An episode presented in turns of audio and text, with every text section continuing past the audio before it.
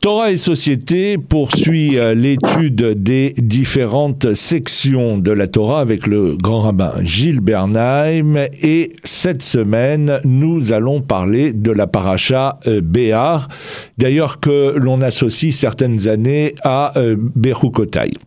Béar qui traite d'une part de la mitzvah de la Shemitah tous les sept ans, une année sabbatique accordée à la terre d'Israël, libération des esclaves hébreux la septième année et du Yovel, le jubilé tous les cinquante ans, année sabbatique accordée à la terre d'Israël, rendre les biens immobiliers et fonciers à leurs propriétaires initiaux et libérer les esclaves hébreux. Gilles Bernheim, bonsoir.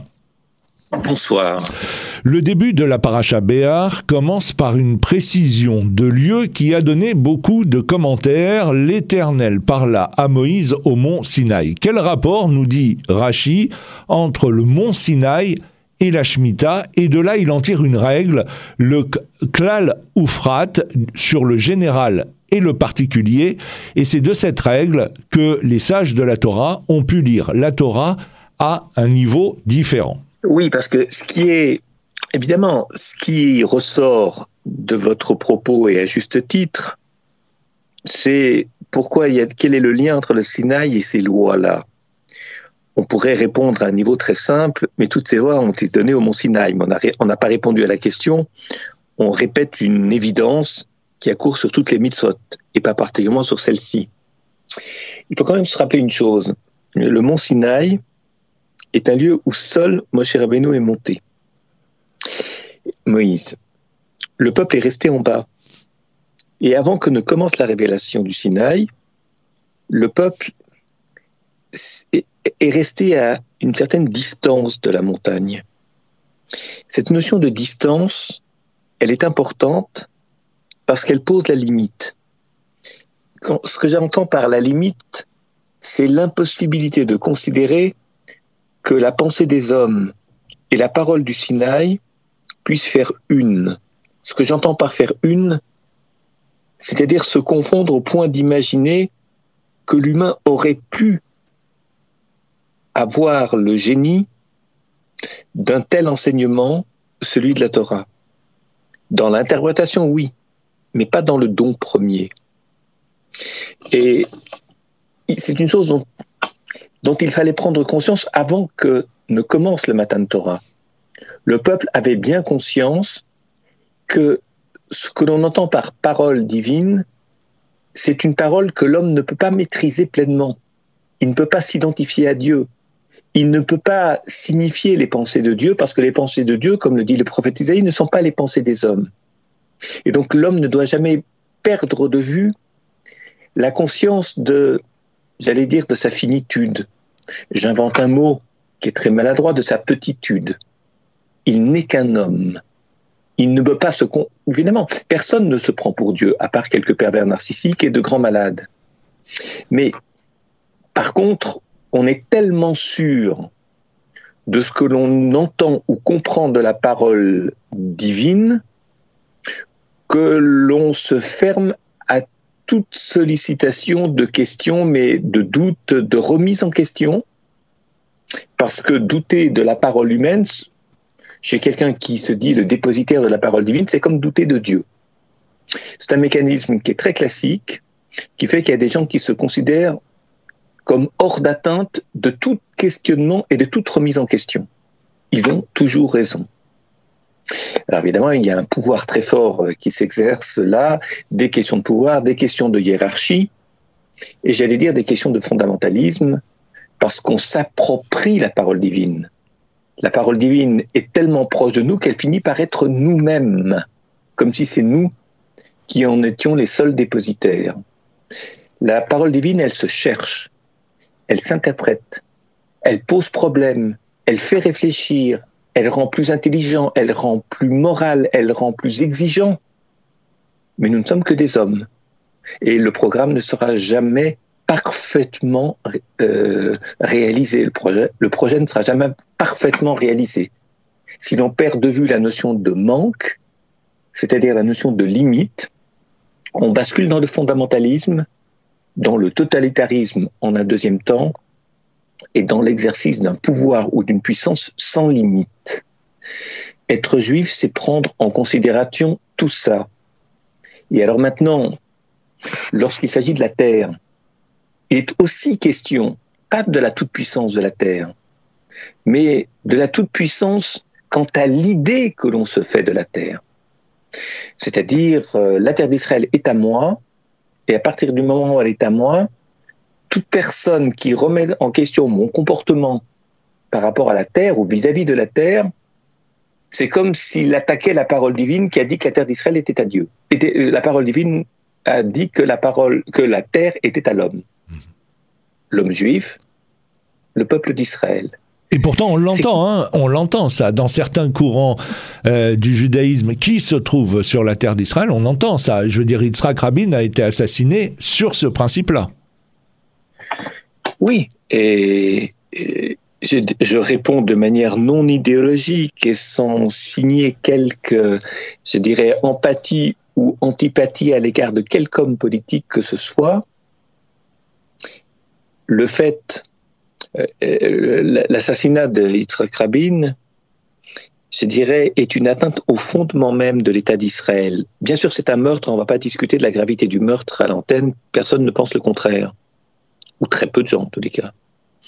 Par contre, je rappelle ce qu'est le fondement, la raison d'être de l'État d'Israël, ce que l'on appelle le sionisme. Toutes sortes de juifs viennent et reviennent vivre sur la terre d'Israël, où ils naissent, ou fondent, des familles et transmettent à leurs enfants quelque chose. À partir du moment où, pour une raison idéologique, vous l'avez signalé, on tue le chef d'Israël, qui est le symbole de l'unité, puisqu'il a été choisi à la majorité, qui est le symbole de l'unité du peuple juif sur sa terre, l'unité telle qu'elle est et telle qu'on aimerait qu'elle soit, alors à ce moment-là, c'est comme si l'État d'Israël était fermé à certains juifs qui n'avaient plus droit à l'existence sur cette terre. Et le projet sioniste de rassembler toutes sortes de juifs sur la terre de nos ancêtres est un projet qui, à partir de là, risque d'être caduque. En tous les cas, c'est une entaille très profonde qui laisse des traces et qui laissera des traces très longtemps. On a quitté le terrain de la Shemitah, on a quitté le terrain du Sinaï, on a parlé d'un certain fondamentalisme qui se poursuit sous la forme d'un totalitarisme et qui se poursuit sous la forme d'un terrorisme. C'est ce qui s'était passé à l'époque. La paracha traite d'abord, on en a un peu parlé juste avant la pause de l'année de la Shemitah, la mise en, en jachère de la terre concernant les particularités du repos de la terre tous les sept ans, mise en relation avec le travail de l'homme. Il est clair que nous sommes ici dans un problème écologique. Euh, euh, on n'est pas dans un problème écologique plutôt, mais dans l'extension de la sainteté dont nous avons découvert la mise en œuvre progressive chez le Cohen Gadol, puis chez chaque membre du peuple. Maintenant, cette sainteté s'étend aux dimensions du travail, des relations sociales, de production et de commerce. Oui, vous avez dit plusieurs choses et certaines nécessitent qu'on y revienne. Euh, Lorsqu'on emploie, je prends l'exemple de l'écologie, terme auquel pensent très vite les gens qui étudient ces textes de la Torah. Il y a une chose que je ne dire, bien sûr que c'est bénéfique pour l'écologie, que la terre se repose. Autrement dit, que l'exploitation ne soit pas sans limite, que la terre ne soit pas épuisée par les sollicitations humaines. C'est le fondement même de l'écologie qui est ici. Mais on peut dire la même chose du Shabbat. Parce que par exemple, le Shabbat, on ne prend pas la voiture. Dans des quartiers religieux, il n'y a, pas du tout de voiture, ils sont même fermés. Dans des quartiers très orthodoxes, ils sont fermés en Israël.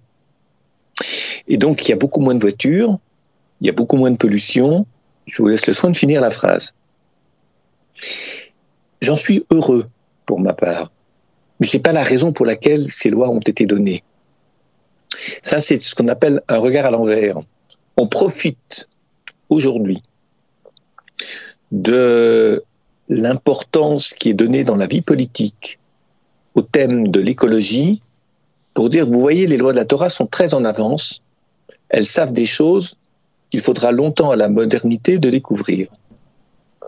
Très bien, j'en suis heureux, mais c'est pas nécessairement ce qui donne sens à cette loi au démarrage, c'est-à-dire ce qui est le fondement même du sens de la loi.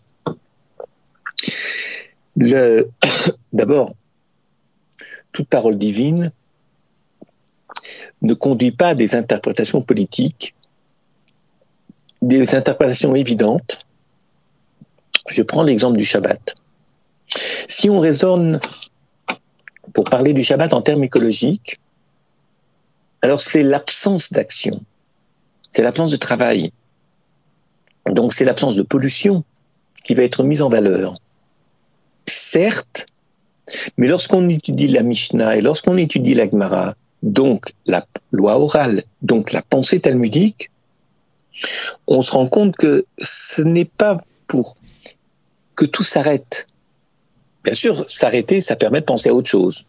Donc il y aura des tas d'enseignements sur le Shabbat, jour de sainteté, où on peut renouveler, on peut se ressourcer, on peut lire, on peut s'occuper de sa famille, etc. Beaucoup plus que durant la semaine où on travaille. Mais d'un autre côté, quand vous regardez le début, on en avait parlé il n'y a pas longtemps à cette antenne. Vous m'aviez posé la question à partir de ce texte de la Mishnah qui ouvre le traité de Shabbat, mhm. À savoir qu'il n'est pas interdit, selon la Torah, de transporter dans certaines conditions très précises un objet Shabbat, à condition, ce n'est possible qu'à condition que celui qui demande et celui qui offre, autrement dit celui qui prend et celui qui donne, soient à égalité. Que leur désir ne soit pas violent au point que celui qui prend donne l'impression de voler et celui qui donne a l'impression d'imposer son don à quelqu'un qui n'a rien demandé. Et donc à se substituer au désir du demandant, comme euh, la publicité le fait par exemple. Elle propose des choses dont on n'avait pas besoin, auxquelles on n'avait pas pensé, mais on finit par imaginer qu'on en a besoin et qu'on ne peut pas vivre sans. Et le Shabbat, c'est un, un bouleversement dans les relations humaines. À partir du moment où on étudie des lois de la Torah, il est toujours, toujours, toujours important de rechercher qu'est-ce que ça change dans mon rapport au monde, qu'est-ce que ça change dans les relations entre les humains, que d'observer la loi, de respecter la loi et de l'étudier. Si ça permet un état d'âme à une personne, c'est-à-dire quelque chose qui relève simplement de la subjectivité, c'est-à-dire de la vie intérieure, ce n'est pas sans intérêt, je ne dis pas que c'est faux, mais c'est partiel. C'est partiel, c'est-à-dire que c'est très inabouti comme réflexion. Il faut que ça change quelque chose de mon rapport au monde. Hmm. Quelque chose que ça, il faut que ça change quelque chose de mon rapport au prochain. Toujours, toujours et toujours. Le principe de liberté, on le sait, est fondamental dans la tradition juive. Il est répété sans cesse, autant dans la Torah que dans les textes de prière. Je suis l'Éternel, votre Dieu qui vous a fait sortir d'Égypte, de la maison d'esclavage, pour vous amener à la liberté. Alors comment, Gilles Bernheim, dans ce contexte, comprendre le verset suivant dans la paracha Béar qui dit Car c'est à moi que les enfants d'Israël appartiennent comme esclaves, le mot c'est avadim, ce sont mes esclaves à moi qui les ai fait sortir du pays d'Égypte, moi l'Éternel votre Dieu. Comment comprendre ici le terme esclave? L'Éternel ne veut-il pas dire en réalité mes serviteurs? Autre question, est-ce que Dieu ne nous a pas affranchis pour mieux nous asservir?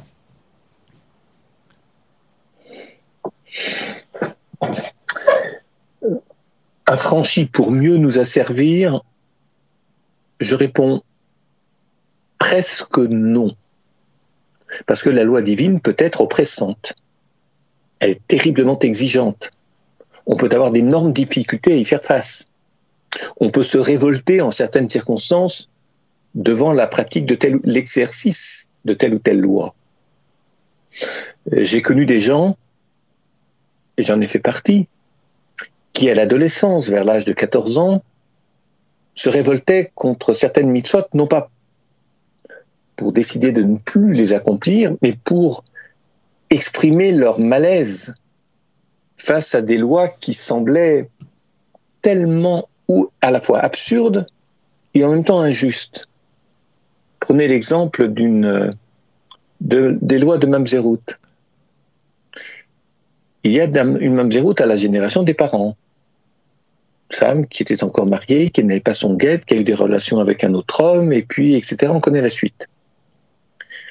L'enfant est mamzer. L'enfant qui est issu de cette relation est mamzer.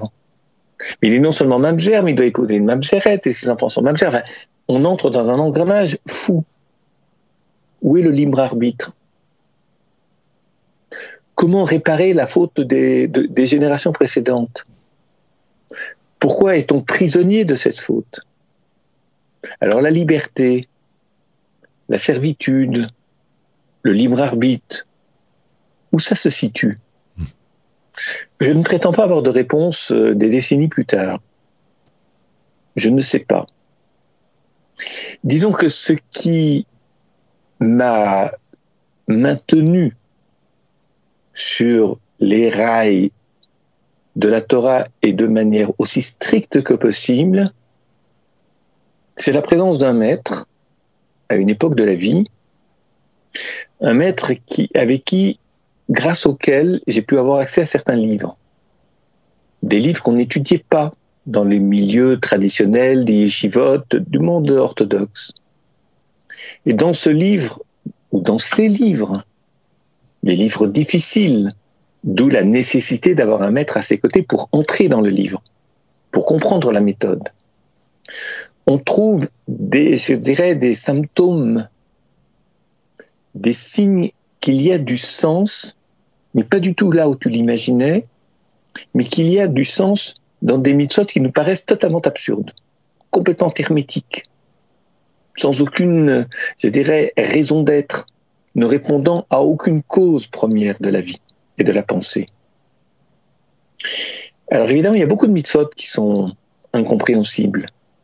Mais à partir du moment où ces livres vous aident à décrypter certaines mitzvot et vous vous rendez compte que c'est moins absurde et que c'est hautement intelligent et d'une intelligence lourde de conséquences euh, bénéfiques pour nous et favorables, vous vous dites, en fait, il y a des rachamim qui ont compris quelque chose. Qui ont compris, par exemple, qu'un roc est une loi sans cause. C'est une loi qui ne répond pas à une cause naturelle. Si un pauvre qui me demande de l'argent dans la rue, je donne de la staka, c'est ma manière à moi de résorber un tout petit peu la pauvreté, même si c'est pas grand chose. Par contre, il y a des lois qui répondent à c'est-à-dire que la loi répond à la pauvreté par la zakat, c'est une loi qui répond à une cause. La cause, c'est à cause de la faiblesse, à cause de la fragilité, à cause de la pauvreté, de la misère, que je remplis ce devoir de donner. Par contre, il y a des lois qui ne répondent à aucune cause. Mais ce que certains maîtres m'ont appris, les maîtres ne sont pas nécessairement des gens qu'on rencontre, mais sont des gens qui ont laissé des traces écrites, que l'on étudie génération après génération, c'est que telle et la, mise en pratique de telle ou telle loi peut rendre possible des bénéfices, mais beaucoup plus tard dans les générations. On sera peut-être présent du tout au moment où l'acte que l'on a accompli, ce qu'on appelle le ROC, la loi sans cause naturelle, mais pas sans effet. Mais les effets ne nous appartiennent pas, parce qu'ils peuvent apparaître sous une forme et dans un langage que l'on ne maîtrise pas, qui ne nous est pas du tout familier, à un moment où on ne sera peut-être plus là pour le voir, dans une langue que l'on ne connaît pas, et dans des lieux où on n'ira jamais. Mais rien n'est perdu. Ça nous renvoie à ce principe que j'ai souvent évoqué dans nos émissions. ce que l'on transmet n'appartient pas à celui qui transmet. L'objet de la transmission appartient à celui qui reçoit. Et beaucoup de gens aimeraient que ceux auxquels il donne, témoignent, comme une forme de reconnaissance, témoignent de l'importance de l'enseignement de leur maître en le répétant tel quel. Mais c'est pas parce que quelqu'un répète les mots que j'ai prononcés tels que je les ai prononcés que ce don enrichit beaucoup. Ça peut être de la fidélité à mon égard, de l'empathie et toutes sortes de raisons, mais pas si importantes dans la durée qui fait que il exprime une émotion à mon égard.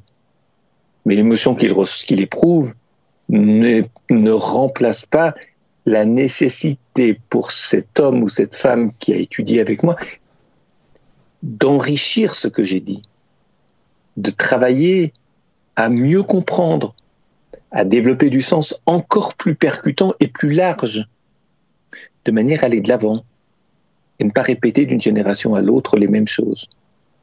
Et les avancées peuvent tarder à venir ou à survenir. Ça demande de la part du maître beaucoup, je dirais, d'humilité quant à ne pas considérer qu'il est le maître de la parole qu'il transmet aux autres. L'objet de la transmission, à partir du moment où on enseigne, eh bien, cette parole ne nous appartient plus complètement. Elle appartient un peu plus à celui qui l'a entendue qu'à celui qui l'a transmise. C'est très important de le rappeler. Pour finir, euh, j'aimerais qu'on revienne sur euh, sur cette notion euh, du travail. On, l'a un peu évoqué par rapport à la Shemitah, par rapport aux, aux, relations sociales. La question qui, qui, pourrait venir naturellement, c'est le travail est-il un esclavage ou une liberté d'action et quel est l'aboutissement d'un travail? Anna Arendt euh, s'est penchée sur la question en différenciant le mot travail du mot œuvre. Œuvre et ouvrier d'ailleurs ont la même racine. Travailler, c'est s'activer pour souvenir à ses besoins primaires, se nourrir, s'abriter, se vêtir. Œuvrer, c'est réaliser un ouvrage qui n'est pas en rapport direct avec notre corps animal, qui perdurera dans le temps et qui pourra exister plus longtemps que, que nous. Ça rejoint un peu ce que vous disiez par rapport au rock. Oui, tout à fait. Je ne vais pas paraphraser votre propos pour dire euh, trop longuement et plus maladroitement ce que vous avez vous-même très bien dit.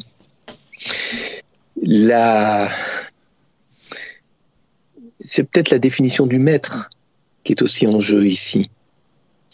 La définition du maître, c'est de favoriser l'enrichissement de son élève. Il y a des maîtres qui s'enrichissent je parle pas d'argent, mais qui s'enrichissent en transmettant. C'est-à-dire qu'ils, en fonction de la réaction de l'élève, la réaction, c'est dire euh, comment on vous félicite, comment vous applaudit, comment on se réfère à vous, etc. Ils s'enrichissent affectivement. Je parle des maîtres. Et après, ils s'en enorgueillissent. En tout cas, ils sont fiers. Et cette fierté freine leur progression. Parce qu'à partir du moment où c'est soi-même qui devient le centre de la relation, on ne porte plus beaucoup de considération à l'autre, on est surtout attaché à sa propre considération, la manière dont on se considère soi-même. Moshe Rabbeinu, sur ce registre-là, est extraordinairement transparent. Il vit pour l'autre. Il vit pour les autres il enseigne pour les autres. Il transmet la Torah pour que cette Torah puisse vivre longtemps, avec beaucoup de profondeur, avec des ressources extraordinairement riches, et ensuite il le donne au peuple juif dans la durée, c'est-à-dire pour toujours. C'est ça qui différencie Moshe Rabbeinu, je dirais, des petits maîtres que nous sommes. C'est sur ces mots que s'achève l'émission Torah et Société avec euh, le grand rabbin Gilles Bernheim et on se donne rendez-vous bien évidemment la semaine prochaine. Bonsoir. Bonsoir.